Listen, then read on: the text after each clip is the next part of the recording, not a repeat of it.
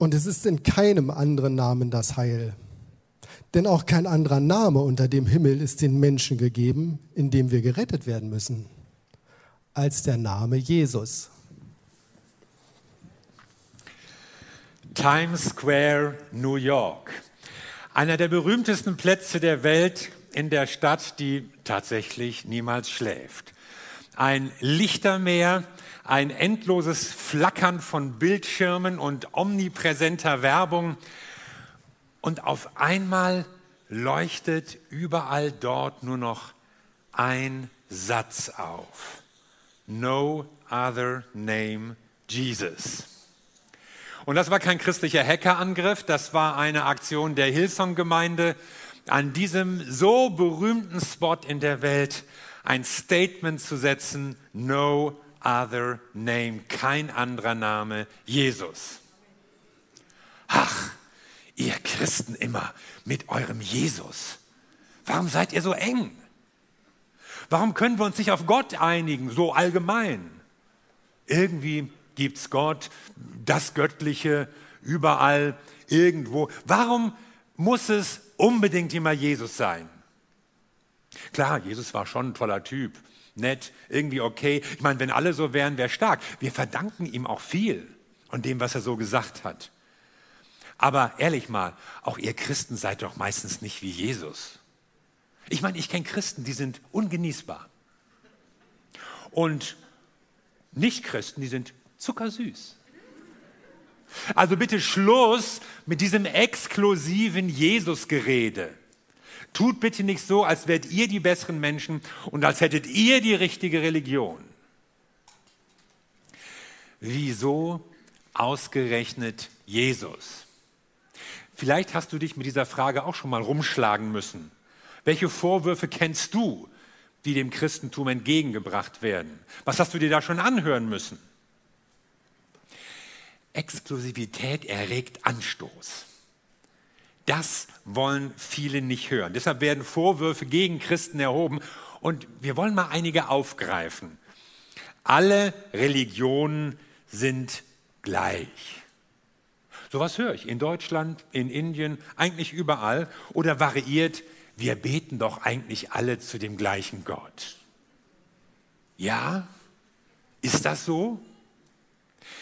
Wer sowas sagt, den frage ich, kennst du eigentlich alle Religionen besser als die Gläubigen?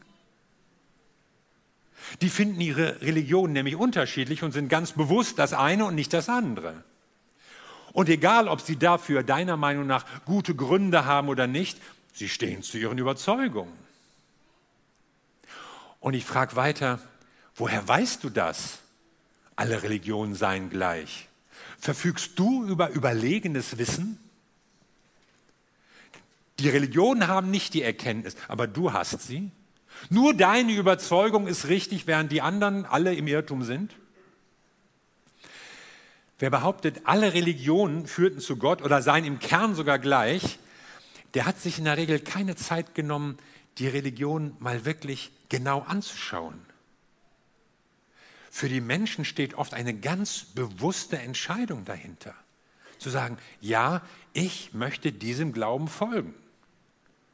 Weil sie die Unterschiede nämlich sehr wohl erkennen. Ich finde die Aussage also unlogisch. Und wer zu mir einfach sagt, oh, weißt du, was du glaubst, das ist nicht das Gleiche, was der und was die und was die anderen glauben. Da fühle ich mich gar nicht ernst genommen. Da fühle ich mich irgendwie vereinnahmt. Ich finde das anmaßend und überheblich, so zu reden. Die normalen Gläubigen begreifen das nicht. Aber du, du verstehst das zum Glück. Du kannst das beurteilen. Du hast die Wahrheit. Ich frage dann auch gerne nach, weißt du eigentlich, was manche Religionen von ihren Leuten verlangt haben oder anderen Menschen antun? Meinst du mit, alle Religionen sind gleich, auch alle Sekten, Kulte, Extremisten, Glaubensrichtungen, die keinerlei Frauenrechte kennen, Kriege fördern, Sklaven halten, sogar Menschenopfer verlangen? Naja, die natürlich nicht. Ah, dann bin ich ja beruhigt. Dann sind anscheinend doch nicht alle Religionen gleich. Es gehört zu den leichtfertigen und vorschnellen Behauptungen unserer Zeit, alle Religionen als im Grunde gleich zu bezeichnen. Dabei sind sie unterschiedlich, sehr unterschiedlich. Das kann man auch nicht einfach ignorieren. Damit würde man auch die Menschen nicht ernst nehmen, die Entscheidungen treffen, die ihre Überzeugungen leben wollen. Da kann man nicht einfach drüber hinweggehen und meinen, das besser zu wissen. Andere sagen, alle Religionen sind gleich schlecht, intolerant. Vor allem die monotheistischen. Und die Christen sind die schlimmsten. Wer sowas sagt, der urteilt sehr oberflächlich, aber er berührt doch einen wunden Punkt. Ja, Christen waren und sind manchmal sehr oberflächlich und auch sehr intolerant. Ja, und die meisten Christen sind auch nicht so gut, wie sie eigentlich sein sollten. Aber wir folgen dem, der gut ist, Jesus. Wir haben leider oft damit zu kämpfen, dass Christsein als formale Kirchen- oder Religionszugehörigkeit verstanden wird. Dass Leute auch in unserem Lande nur pro forma christianisiert oder irgendwie christlich sind. Und dass das Christentum so zu einem Kulturbegriff geworden ist und nicht mehr das, was es ursprünglich war. Jesus-Nachfolge.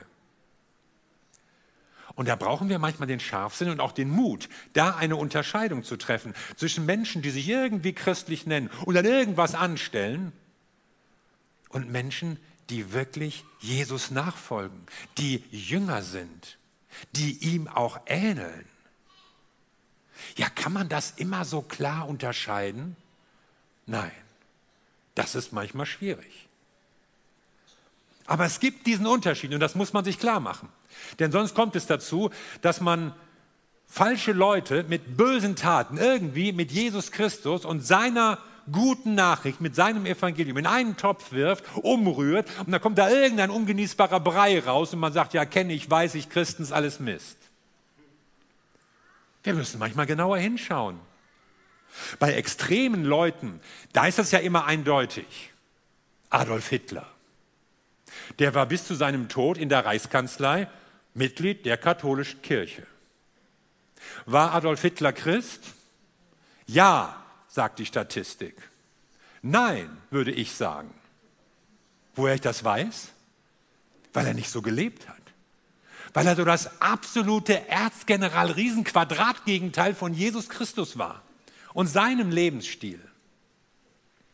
Mit seiner Menschenverachtung, seiner Grausamkeit, seinem Hass, seiner Kriegstreiberei. Nichts von Jesus. Ich bin überzeugt, dass echtes Christen oder echtes Christsein Menschenleben verändert. Dass Jesus Nachfolge Menschen neu macht und sie verwandelt. Was sind denn Christen? Das sind Leute, die glauben, dass jeder Mensch ein Ebenbild Gottes ist. Und wenn jemand diesen Glauben ernst nimmt, dann wird er andere Menschen respektieren egal welcher Kultur oder Sprache oder Hautfarbe, welchen Geschlechts oder welchen Alters. Er wird sie nicht ausbeuten, er wird sie nicht verachten, er wird sie nicht versklaven. Jesus Nachfolge macht respektvoll. Was sind Christen noch? Das sind Leute, die wissen, dass jeder Mensch ein Sünder ist. Ich bin der Schlimmste von allen, sagt Paulus mal. Wenn man die Bibel ernst nimmt, dann weiß man, ich bin ein Sünder und das macht demütig. Ich lebe aus der Gnade. Ich bin kein guter Mensch, aber Gott ist gut. Ich habe es nicht verdient, Kind Gottes zu sein. Weder meine Abkunft noch meine Leistung noch irgendwas anderes qualifiziert mich dafür. Alles, was ich bin, verdanke ich Jesus Christus. Durch Gottes Gnade bin ich, was ich bin. Jesus Nachfolge macht dich demütig. Und was sind Christen noch? Sie sind Menschen, die den Frieden Gottes erlebt haben in ihrem Leben. Und deshalb sind sie Botschafter der Versöhnung und Botschafter des Friedens in einer zerrissenen und aufgewühlten und oftmals zerstrittenen Welt. Das sind Christen. Weil wir Sünder sind, macht uns das demütig, weil wir wissen, dass jeder ein Ebenbild Gottes ist, macht uns das respektvoll. Und weil Gott uns mit sich versöhnt hat, deshalb sind wir Botschafter seines Friedens. Und übrigens, wer so behauptet, dass Religion für Intoleranz und Probleme für den, gegen den Frieden verantwortlich sind, der hat anscheinend übersehen, dass die schlimmste Intoleranz und die schlimmste Gewalt, wenn wir ins 20. Jahrhundert blicken, eigentlich von Ideologien ausging, die den Glauben, die Religion bewusst abgelehnt haben und sich selbst an die Stelle gestellt haben. Alle Religionen sind gleich? Nein, das sind sie nicht. Alle sind gleich schlecht?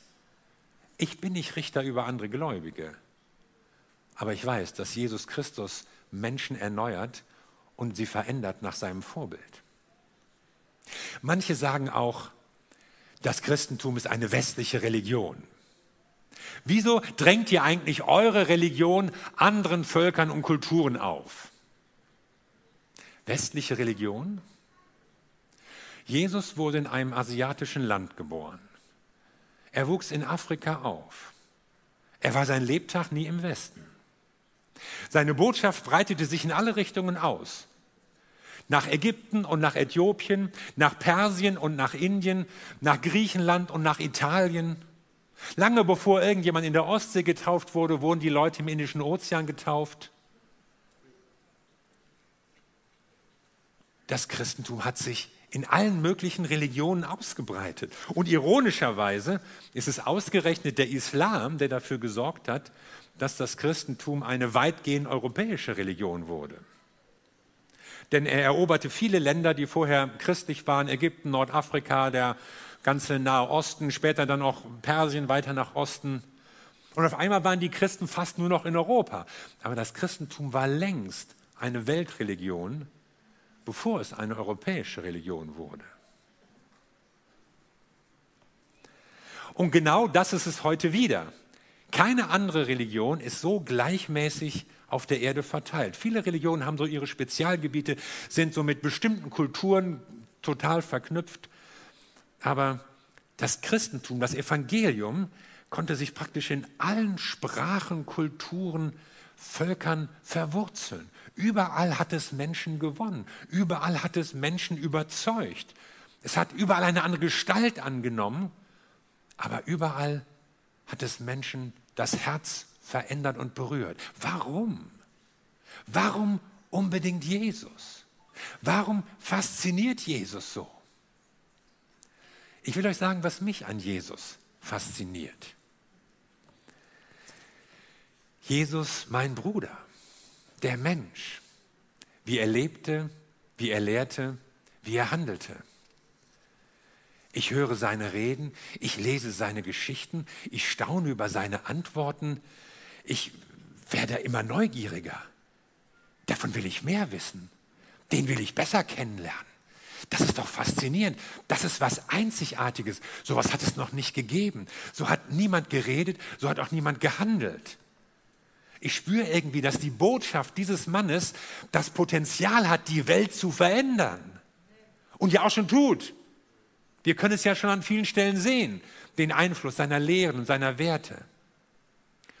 Und mir wird klar, dass er mit seinem Leben und seiner Lehre ein so grandioses Vorbild ist.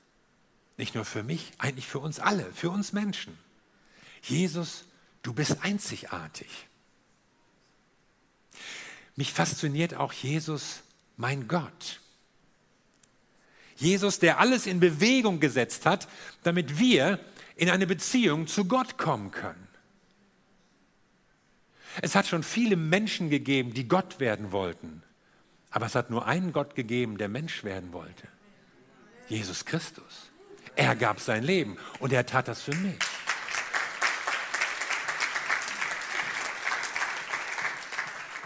Ich sah mal an einer Mauer in Kalkutta einen Spruch mit großen Buchstaben hingepinselt, Give me blood and I will give you freedom.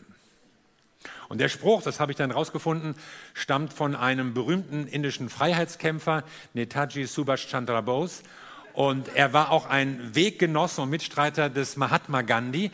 Aber anders als Gandhi, der ja einen Weg der Gewaltlosigkeit beschritten hat, war Netaji Subhash Chandra Bose ein, ein kriegerischer Typ. Und der die Leute mit diesem Spruch angefeuert hat. Gebt mir euer Blut und dann werde ich euch Freiheit geben. Und Jesus sagt, ich vergieße mein Blut, damit ihr Freiheit habt. Das ist ein Unterschied. Ich meine, das ist nicht normal, was Jesus macht, oder? Normal ist doch, dass Anführer andere für sich in den Tod schicken. Ich lese, dass Putin in einem Atombunker irgendwo im Ural sitzt während seine Jungs auf den Feldern der Ukraine sterben. Normal ist nicht, dass Anführer ihr Leben für ihre Nachfolger geben, sondern sie erwarten, dass andere für ihre Sache sterben. Und dann kommt Jesus und sagt, ich sterbe für eure Sache, für eure Freiheit, für eure Rettung. Was überzeugt Inder eigentlich, ihr Leben Jesus zu geben? Das habe ich mal unseren indischen Leiter gefragt. Ich meine, ihr habt doch genug Götter. Jede Menge. Und die, die machen ja auch aufregende Sachen. Also die erscheinen ja manchmal auch auf der Erde und helfen den Leuten und machen dies und das, unterstützen den einen oder die andere. Warum unter den Millionen Göttern auch noch Jesus? Und er gab mir zur Antwort, Jesus died for us. Jesus gab sein Leben für uns. Niemand sonst. Das macht ihn so einzigartig. Deshalb ist er einer wie keiner. Jesus gibt sein Leben für uns. Und er sagt nicht nur irgendwie, macht dies und macht das und ich helfe euch auch, sondern er gibt sein Leben für uns. Und deshalb fasziniert mich Jesus, mein Retter. Und mein Retter heißt auch, er ist unser Retter. Er ist der, der diese Welt vollenden wird, der, der einmal wiederkommen wird und eine Herrschaft von Frieden und Gerechtigkeit schaffen wird. Ich bin überzeugt, es wird auf dieser Welt keinen Frieden und keine Gerechtigkeit geben, wenn nicht Jesus Christus uns nicht nur inspiriert, wenn er uns verändern kann, wenn er neue Menschen aus uns macht, wenn er handelt in dieser Welt. Denn Jesus zeigt uns einen Weg der Vergebung, er zeigt uns einen Weg der Versöhnung, er zeigt uns einen Weg der Demut. Und viele gehen ihn schon. Und deshalb tut sich ja auch schon viel Gutes. Vielleicht sagst du, naja, die Welt ist im Krieg, sieht doch alles schlimm aus. Ja, aber es ist nicht alles schlecht, was läuft. Und es wird auch nicht alles schlimmer. Und wenn du auf die Not siehst und wenn du auf den Krieg siehst und wenn du auch siehst, wie Sicherheiten so schwinden und uns abhanden zu kommen scheinen, auch bei uns. Man hat ja manchmal so das Gefühl, wenn man die Diskussion in Deutschland verfolgt, wir wären so das Hauptopfer des Krieges. Alles wird teurer, das Gas, das Benzin, jetzt auch noch die Lebensmittel. Oh, ist das alles schlimm. Und manchmal vergessen wir, wie es den Leuten geht, die wirklich im Kriegsgebiet sind. Aber vielleicht bringt uns das, auch, uns das auch dazu, mehr denn je zu beten, Jesus, komme bald. Denn, denn Jesus, Jesus ist unsere Sicherheit. Das ist nicht die Bundesrepublik Deutschland, das ist nicht unser Sozialstaat, unser Kündigungsschutz, unser Rentensystem, unsere Krankenkassen, auch nicht die NATO, wo das alles gut und sinnvoll ist. Sondern unsere Hoffnung, unsere und die Hoffnung der ganzen Welt ist Jesus Christus, ist seine Botschaft, ist der, der sein Leben für uns gegeben hat, für dich und für mich und für alle Menschen, für alle Russen und für alle Ukrainer und alle Krimtataren. Jesus gab sein Leben für sie. Und das ist die Hoffnung, die wir verbreiten. Und deshalb bin ich so begeistert von Jesus? Warum hast du dich für Jesus entschieden? Warum habe ich mich entschieden? Ich habe mich nicht zu irgendeiner Kirche oder zur Kirchengeschichte bekehrt, weil das so toll war, was die da alles gemacht haben. Ich kann mich bei weitem nicht mit allem identifizieren, was im Laufe der Jahre und Jahrhunderte so im Namen Gottes passiert ist. Aber mich beeindrucken die, die Tausenden und Abertausenden von Menschen, die im Laufe der Zeit ihr Vertrauen auf Jesus gesetzt haben, die in ihm Vergebung und Hoffnung und Frieden gefunden haben, die fleißig gearbeitet und Barmherzigkeit geübt haben, die gebetet haben, Jesus, vergib mir und gehofft haben, Jesus, komm wieder. Und deshalb steht in Apostelgeschichte 4, nur Jesus kann den Menschen Rettung bringen. Nichts und niemand sonst auf der Welt rettet uns. Der Mann, der das vor 1992 Jahren gesagt hat, war ein Jude. Es sind nicht wir Christen, die wir behaupten, wir kennen den einzigen Weg. Gott allein kennt den Weg zum Heil, zu ihm.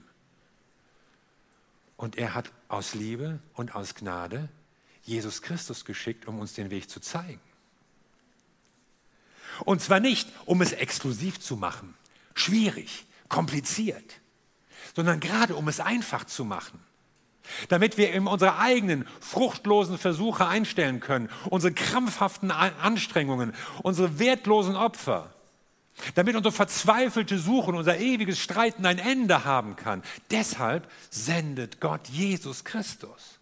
In Jesus kommt der eine Gott zu uns und er zeigt uns, wie wir in Gemeinschaft mit Gott kommen können. Er zeigt den einzigen Weg zur Rettung und auch den einzigen Weg zu einer neuen, einer guten, einer gerechten, einer friedevollen Welt. Nicht wir Christen haben das Heil, sondern man nennt uns Christen, weil wir Jesus angenommen haben. Wir sind nicht von der Richtigkeit unserer Religion überzeugt, sondern Jesus hat uns überzeugt.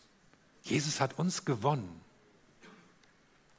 Und wer jetzt sagt, alleine Jesus, der sagt auch, ich bin kein guter Mensch. Ich brauche Vergebung. Ich lebe nur aus der Gnade. Ich bin nicht besser. Wieso ausgerechnet Jesus? Weil er uns demütig und bescheiden macht. Wer sagt, alleine Jesus, der sagt auch, ich sehe in dir das Ebenbild Gottes, in jedem Menschen. Und deshalb werde ich jeden Menschen respektieren, achten, sogar lieben. Wieso ausgerechnet Jesus? Weil er uns liebevoll macht. Und wer sagt, alleine Jesus, der sagt auch, ich will dir nachfolgen, dich nachahmen. So sagt es Paulus auch mal.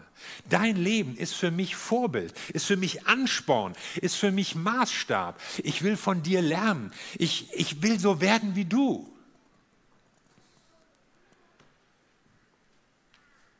Und weil wir das aus eigener Kraft gar nicht können. Deshalb sagt uns Jesus nicht nur, so wäre es richtig, so könnt ihr es besser machen. Hier, das sind die Gebote, haltet euch doch daran, dann wird die Welt ein besserer Ort. Sondern er kommt und sagt, ich gebe mein Leben für euch, damit ihr das Böse überwinden könnt. Das Böse in der Welt, aber zuerst das Böse in eurem Leben. Das steckt nämlich bei uns allen drin. Und Jesus sagt, ich will kommen und in eurem Leben Wohnung nehmen. Und er tut das. Er tut es durch seinen Heiligen Geist. Jesus ist nicht nur jemand, der uns gegenübersteht, der uns ein tolles Beispiel setzt, der uns Maßstäbe formuliert, der uns vielleicht manchmal ein bisschen anfeuert, es auch zu versuchen, sondern er ist der, der sagt, durch meinen Tod bekommst du die Kraft, ein Leben so zu führen, wie du es an mir gesehen hast. Was dich an mir fasziniert, das kannst du erleben, wenn du mich in dein Leben hineinlässt. Und so verwandelt Jesus Menschen. Und das passiert seit 2000 Jahren. Und das passiert in Europa und in Asien und in Afrika und in Amerika, besonders in Südamerika, wie ihr gesehen habt. Das passiert auch in Australien und Ozeanien. Es passiert überall, weil Menschen begeistert sind von Jesus Christus. Weil er nicht nur ein großartiges Vorbild ist, sondern weil er auch mit seiner Kraft, seiner verwandelnden Kraft in unser Leben hineinkommt und er gibt uns ein neues Leben. Amen. Lass uns zusammen beten.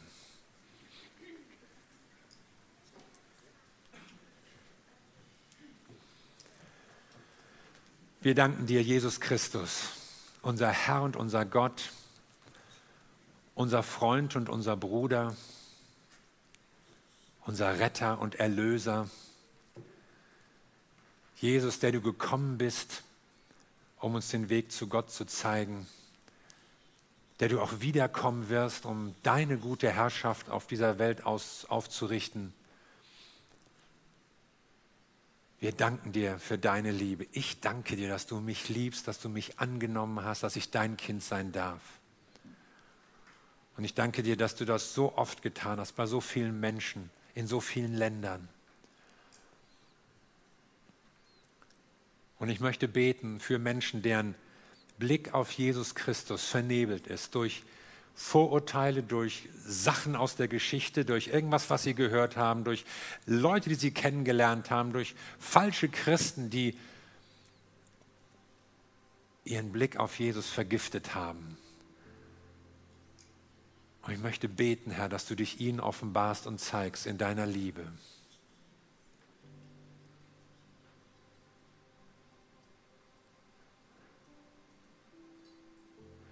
Und ich weiß, dass sich Jesus den Menschen in dieser Welt zeigt durch seine Nachfolger. Durch Christen. Und zwar durch Christen, die wirklich das sind, was sie ursprünglich waren. Nachfolger Jesu. Und wenn du an Jesus Christus glaubst, dann will ich dich herausfordern. Du bist Christ, du bist Nachfolger, du bist auch Botschafter.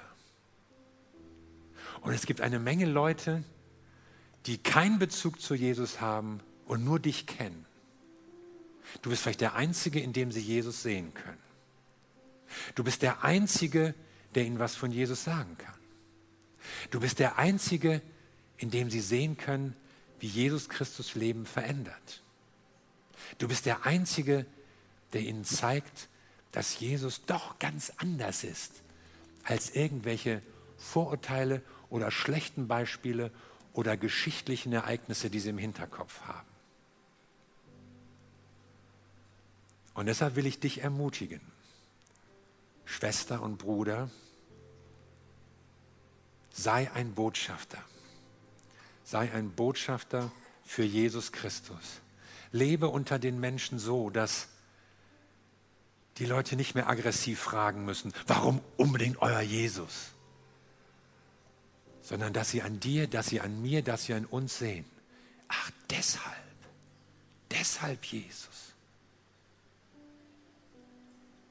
Nimm dir doch einen Moment Zeit, wo du betest, wo du vor Gott stehst und sagst, ja Herr, du hast mich verändert und ich will dein Bote sein, damit die Menschen Jesus sehen.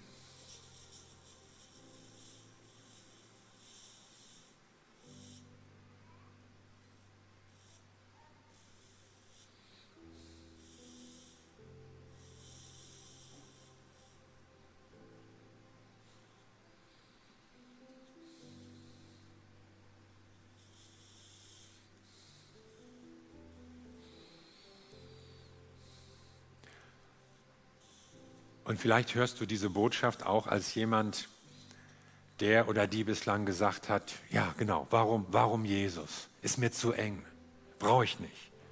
Ich glaube irgendwie an Gott, das Göttliche gibt es irgendwo, irgendwie, überall. Aber ich möchte dich ermutigen, dass du Jesus persönlich kennenlernst.